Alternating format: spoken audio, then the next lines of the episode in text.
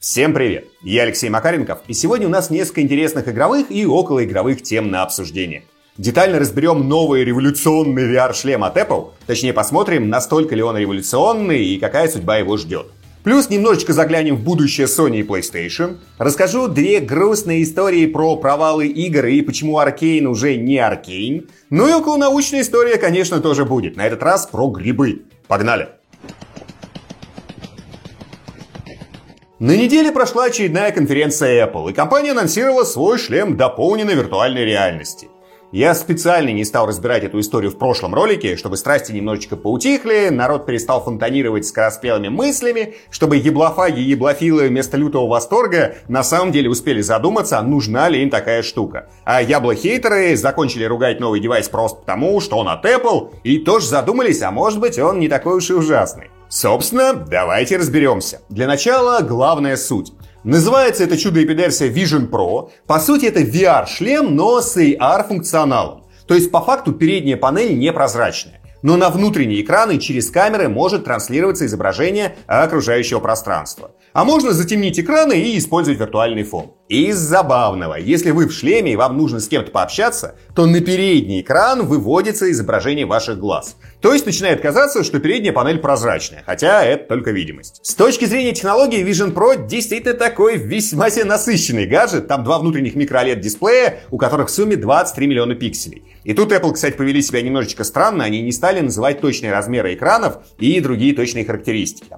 Окей, вот если не лениться и посчитать самому, то если предположить, что соотношение сторон там 9 на 10 у каждого экрана, то разрешение будет где-то 3200 на 3600. Ну, то есть это полноценное 4К. Предусмотрен режим 3D видео, два процессора стоят M2 и R1, 12 камер, там 4 направлены внутрь для отслеживания движения глаз и 8 смотрят наружу. Плюс 4 сенсора глубины и есть лидар. Плюс наушники объемного звука Spatial Audio. Батарея внешняя, ее можно просто положить в карман. Но хватает ее всего на 2 часа использования. Управляется устройство жестами, голосом и движением глаз. При этом никакого специального управляющего гаджета, то есть контроллера отдельного, вообще не предусмотрено. И сразу возникает вопрос про игры. Они как бы будут, но вот полное отсутствие специализированного контроллера автоматом накладывает сильные ограничения на игровые механики. Подозреваю, что прицельно для игр Apple еще что-то анонсируют. Они в целом на игры в презентации не напирали, можно сказать, что вообще ничего игрового нормально не показали, но уже после конфы появилась информация, что специгры будут разрабатываться, а в уже существующие тайтлы будут добавлять поддержку функционала Vision Pro. Естественно, под шлем будут затачиваться фильмы, для этого Apple заколлаборировалась с Disney,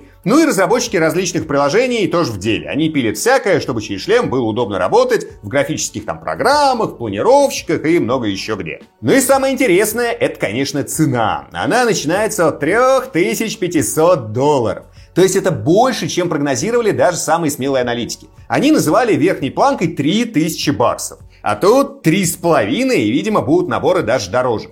Что хочется сказать? Само по себе устройство безусловно интересное. Apple напихала в него ворох топовых технологий, и с точки зрения начинки все выглядит как самый навороченный стендалон VR-шлем. Но есть куча «но». Момент первый. Это все еще довольно большой шлем.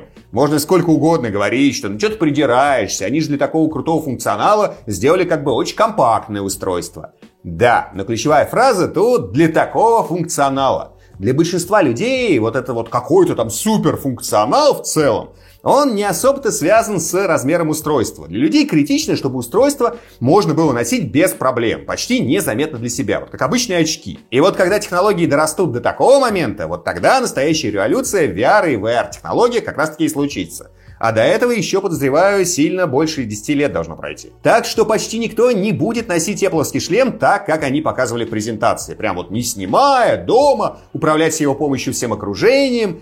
Так это не работает. Вот смотреть фильмы, иногда работать, заменяя очками обычный монитор, там расслабляться, создавая вокруг себя какое-то приятное окружение. Это все да, но не постоянное ношение. И, кстати, в сети уже порядочные отзывов от журналистов, которые потестировали устройство после презентации. Так вот, несмотря на высокое разрешение экранов, кинетоз, то есть укачивание, которое многие ощущают в VR, никуда не делся. А это опять же проблема. Motion sickness очень распространенное явление, и значительный процент людей вообще не могут нормально пользоваться VR именно из-за проблем с вестибулярным аппаратом. Apple эту проблему решить, видимо, тоже не смогли. А еще пишут, что шлем тяжелый, хоть и выглядит меньше ближайших конкурентов. Потому что основные материалы там стекло и алюминий, а не пластик. Точный вес неизвестен, но некоторые журналисты высказались, что Vision Pro точно не легче, чем Quest 2. А значит, весит он больше 500 граммов. Может быть, даже 550 или 600. По своему опыту скажу, что на голове такой вес прям очень хорошо ощущается. К вопросу о долгом ношении устройства. И давайте еще раз сконцентрируемся на цене. Можно сколько угодно обсуждать, оправдана она или нет, но в этом нет никакого смысла.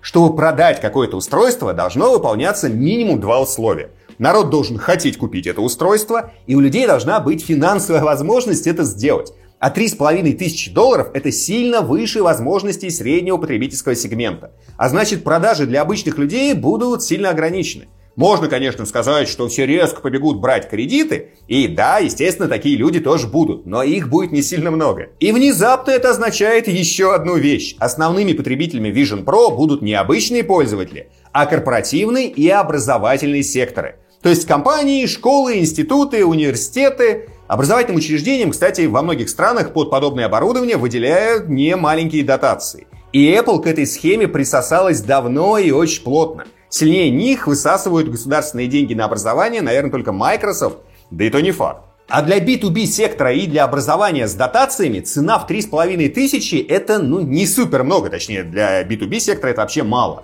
И как раз на этом Apple и будет делать деньги – и, естественно, начнет тратить их на доведение Vision Pro до ума. Если все сложится, то вторая версия устройства будет уже раза в полтора дешевле, размерами поменьше, а там где-нибудь через 5-10 итераций, глядишь и станет все похоже на обычные очки. И стоить они будут там, скажем, баксов 500, хотя в случае Apple, скорее всего, там ближе к 1000. И вот тогда-то подобные устройства и станут массовыми. И вы вполне можете сказать, что ну, на рынке же давно есть легкие AR-гарнитуры. Китайцы их вообще пачками штампуют. Но что-то вот массовым все это как не становится.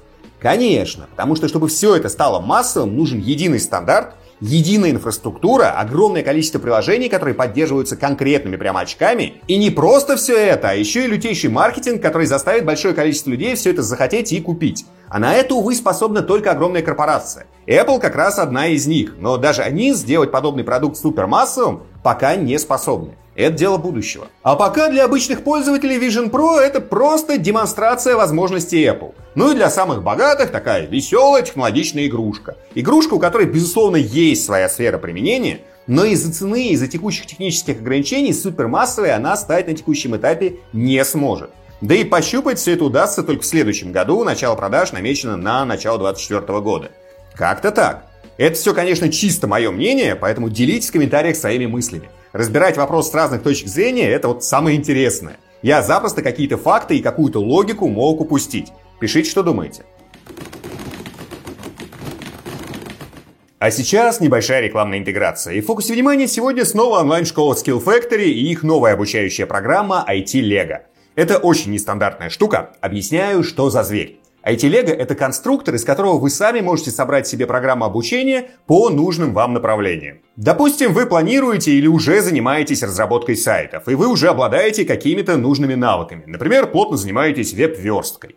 Но при этом хотите расширить свои компетенции и дополнительно освоить бэкэнд разработку на Python и углубленно изучить JavaScript. Или изучаете программирование, или уже работаете программистом в геймдев сфере, но были мысли разобраться, как устроена работа геймдизайнера и игровая аналитика, и понять для себя, интересны вам эти направления или нет. Плюс параллельно хочется получить навыки, которые необходимы вам в работе программиста. IT-лего как раз для этого и создан. Здесь можно самому собрать программу из нужных вам направлений. Есть как глубокие продвинутые курсы, так и небольшие программы погружения в нужную вам специальность длительностью буквально от 3 до 7 недель. То есть можно одновременно прокачивать направления, в которых вы уже разбираетесь, и пробовать что-то новое. Просто собираете удобную и нужную вам программу и проходите параллельное обучение. Традиционно в Skill Factory основной упор делается на практику, школа сотрудничает со многими крупными компаниями, а после окончания программ Центр карьеры помогает с трудоустройством. Естественно, если это вам потребуется, потому что, напомню, в IT-лего много курсов, которые рассчитаны на повышение квалификации для тех, кто уже работает по специальности. В общем, штука очень удобная, одновременно можно погрузиться в несколько новых направлений и развиться там, где уже работаете.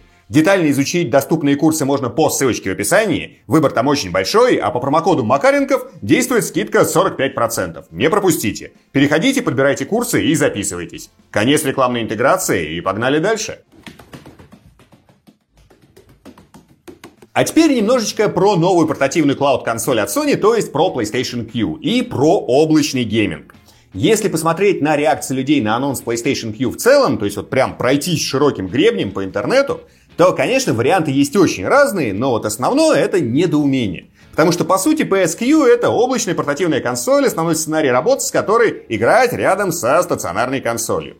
Другие варианты мы с вами недавно разбирали, но суть сейчас не в этом. Sony, видимо, почувствовала негатив и непонимание со стороны игроков и прессы и начала в самых разных интервью акцентировать внимание именно на облачном гейминге. До этого они плотно про него говорили после запуска PS Now, то есть очень давно. А тут прям опять активировались. И везде в этих интервью звучит примерно одно и то же, что технология необычайно интересная, крайне перспективная, но надо просто уметь ей правильно пользоваться. Например, в интервью Financial Times личная Киничиро Ешида, то есть глава Sony, как раз высказал свою собственную позицию по клауд-геймингу. И сказал он следующее. По его мнению, клауд-игры это совершенно невероятная бизнес-модель для игровых компаний. Но есть две проблемы. Проблема первая – задержка из-за слабого интернета. И вторая – обслуживание огромных серверов, которые простаивают значительную часть времени. То есть значительную часть дня нагрузка очень небольшая, но снизить мощности серверов нельзя, потому что есть пиковые нагрузки, когда люди как раз обычно играют по облаку. Ну, короче, та же самая история, что и просто с онлайновыми играми. Ну и из-за этого якобы Sony в целом облачные технологии развивает, но пока не форсирует события. То есть точечно, низенько, близенько, но так, чтобы когда скорость интернета дорастет до нужных величин, рвануть в светлое будущее и оказаться на пике прогресса. Чувствуете, да? Это вот ровно то же самое, что говорили про облака еще на заре их возникновения. Столько лет прошло, а ситуация для крупных компаний изменилась мало. Ну и как бы вот теперь можно суммировать общий вектор развития Sony на ближайшие годы. Так, осторожненько наблюдать за облаками, точно внедрять их в свои продукты и постепенно наращивать объемы. Плюс активно разрабатывать игры-сервисы с монетизацией. Про это они тоже постоянно говорят, и кучу игр уже разрабатывают. А еще в интервью постоянно фигурируют фразы, что слив эксклюзивов на ПК будет только нарастать. Причем разные руководы Sony почему-то называют немножечко разные сроки задержки между выходом игр на PlayStation и на ПК. Звучат интервалы от 2-4 лет до внезапно одного года. Это довольно странно, похоже, что четкой инструкции, что говорить на этот счет, в Sony до сих пор нет. Возможно, единого мнения внутри компании тоже нет. А теперь переходим сразу к двум историям про то, почему зачастую очень перспективные и даже ожидаемые игры в итоге выходят в недоделанном виде. Первую такую историю недавно рассказал Айн Саттердалин, который когда-то работал в BioWare над Anthem. Думаю, прекрасно помните, что игра на момент выхода и технически была не в лучшем состоянии, и с endgame контентом там все было просто ужасно. То есть это была игра-сервис, которой буквально через несколько дней плотного геймплея совершенно нечего делать. Ну и Саттер Даллин рассказал, что суммарная разработка Anthem заняла всего 15 месяцев. Для игры такого масштаба это катастрофически мало. Даже то, что удалось сделать, было достигнуто исключительно за счет 90-часовых рабочих недель на протяжении нескольких месяцев.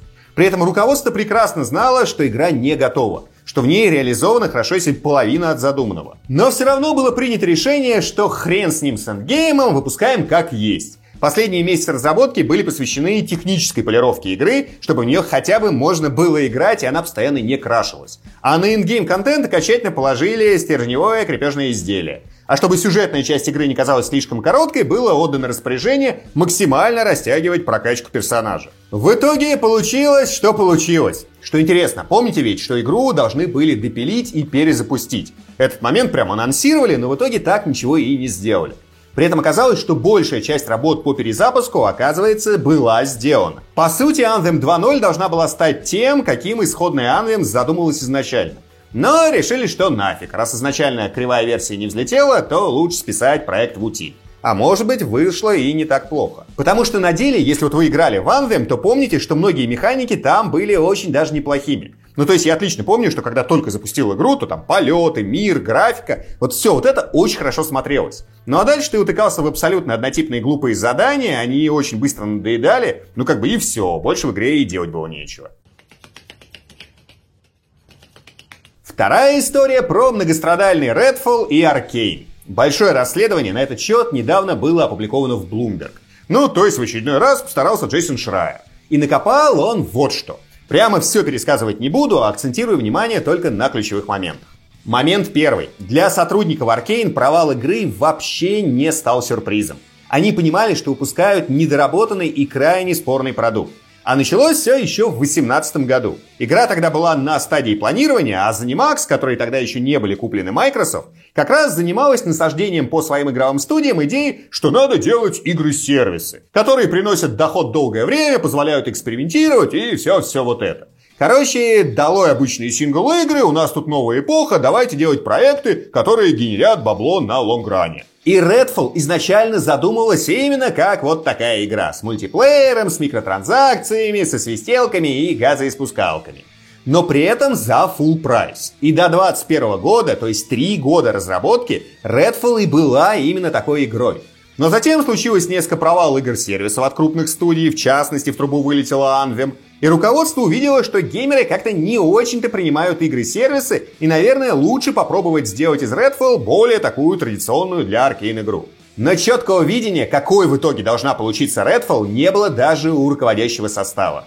То они пытались сделать некое подобие Far Cry, то начинали рулить куда-то в сторону Borderlands, то начинали продвигать идею, что не, давай все-таки делать что-то похожее на Prey, потому что мы же это умеем делать, но это таки будет не Prey, а что-то новое, но что именно мы пока не придумали и будем придумывать в процессе. Из-за этого в компании началась очень мощная текучка кадров. Старые сотрудники просто устали от полной неопределенности и от того, что им никто не может объяснить, а что же они на самом деле делают.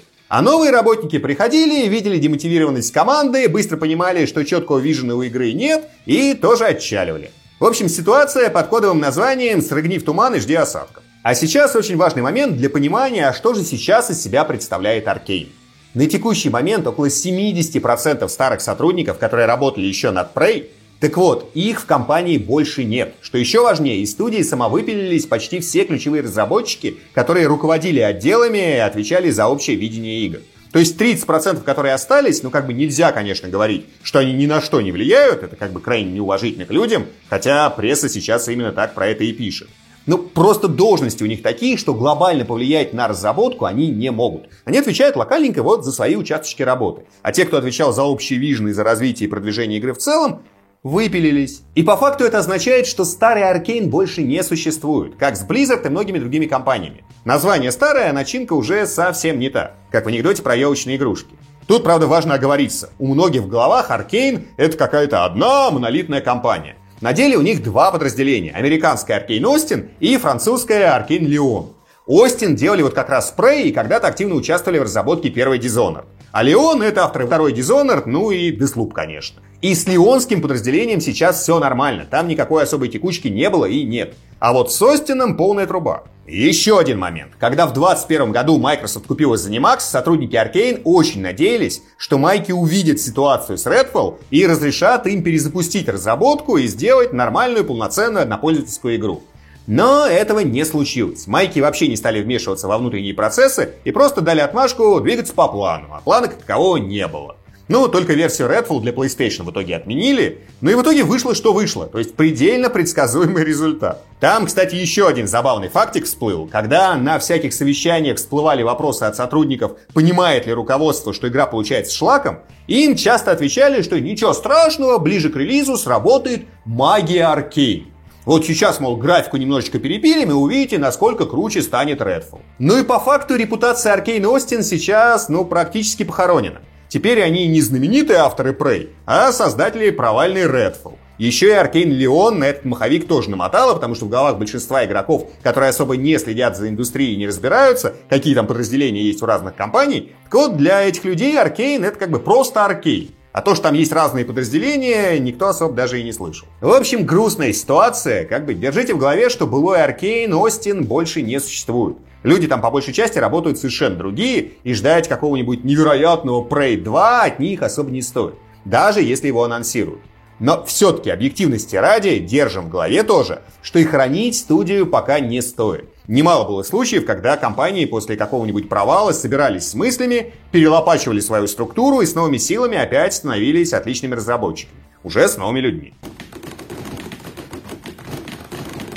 А теперь традиционная небольшая околонаучная история. И на этот раз про грибы. Что такое микориза, знаете? Это симбиоз грибов с растениями. Гриб своим мицелием оплетает корни растений, иногда гриб прям врастает в сами корни и проникает даже в растительные клетки, и получается совершенно невероятная симбиотическая структура. Гриб в несколько раз увеличивает площадь корней растений и улучшает всасывание из почвы воды и самых разных веществ. Это обеспечивает растениям очень крутое выживание даже на бедных микроэлементами и влагой почвах. А растения взамен кормят гриб аминокислотами, там, сахарами и много еще чем. И получается выгодно и для грибов, и для растений.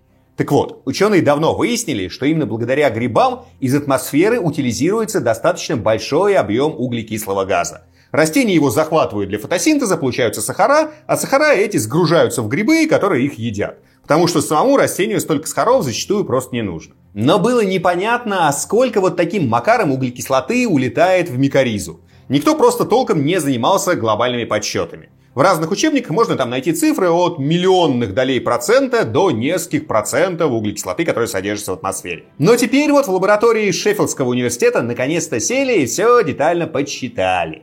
И получилась прям не слабенькая такая цифра. Симбиотические грибы с помощью растений за год поглощают около 13 миллиардов тонн углерода в пересчете на углекислый газ. Это в районе трети всего углекислого газа, которое все человечество выбрасывает в атмосферу за год. Ну и ученые делают логичный вывод, что в регионах, где происходит массовое выветривание почвы, механизм поглощения углекислого газа из воздуха грибами, естественно, будет нарушен, и углекислота просто останется в атмосфере. А значит, почву надо беречь, с выветриваниями бороться, за климатом следить, и все-все вот это. Как бы и так понятно, но теперь есть еще одна важная численная информация, которая наглядно показывает, что может случиться, если не беречь природу. Такие дела. Теперь вы знаете чуть-чуть больше, а грибы молодцы. И, кстати, напомню, что это все не значит, что надо резко перестать собирать грибы. Гриб это в первую очередь грибница, а собираем мы плодовые тела. Плюс огромное количество грибов, которые создают и формируют микоризу, поверхностных плодовых тел вообще не имеют. Ну и вот вам еще, кстати, вопросик на сообразительность, который часто школьникам на олимпиадах биологических задают. Почему особенно много грибов, ну точнее вот их плодовых тел, растет вдоль дорог? Прямо можете вот представить себя грибом и, скорее всего, быстро найдете правильный ответ. Блин, на самом деле тупо получается, чтобы узнать ответ, вам, наверное, тогда придется лезть в комментарии. Поэтому просто вот сейчас поставьте на паузу, напишите свою версию, а я прямо сейчас расскажу, в чем фишка. Смотрите, Гриб – это грибница. Грибницы растут в самых разных направлениях, стелятся в почве на небольшой глубине, и пока грибница имеет возможность расти, плодовые тела она образует, ну, относительно редко. Но как только грибница уперлась в какое-то препятствие и не может расти в этом направлении, она такая бабах и выкидывает плодовое тело. Точнее, плодовые тела. И из тел вылетают споры, они разносятся водой, там, ветром, живыми организмами, и грибница как бы получает шанс преодолеть препятствие, в которое она уперлась. А дорога это как раз и есть такое препятствие. Грунт на дороге уплотнен, если дорога асфальтовая, то вообще фиг пролезешь. Грибница в это дело упирается и начинает выкидывать плодовые тела, чтобы попытаться перебраться на другую сторону дороги. Такие дела. Спасибо большое за просмотр, а в комментариях сегодня давайте разбирать VR-шлем Apple. Пишите, что думаете, кому такое устройство нужно, кому не нужно, в каких случаях оно удобно, в каких не очень удобно, какие сценарии использования есть. Ну и прогнозы по продажам тоже спокойно давайте, интересно будет в будущем посмотреть, насколько совпало. Напомню, что все комментарии я читаю и часто отвечаю. Поддержать канал можно либо на Boosty по ссылочке в описании, все донатеры попадают в титры, а можно просто поставить лайк под этим видео, если оно вам понравилось. Еще раз спасибо, подписывайтесь на телегу и до встречи в следующем ролике. Пока-пока. И напоминаю про курс IT Lego от Skill Factory. Собрать собственную программу обучения и получить скидку можно по ссылочке в описании.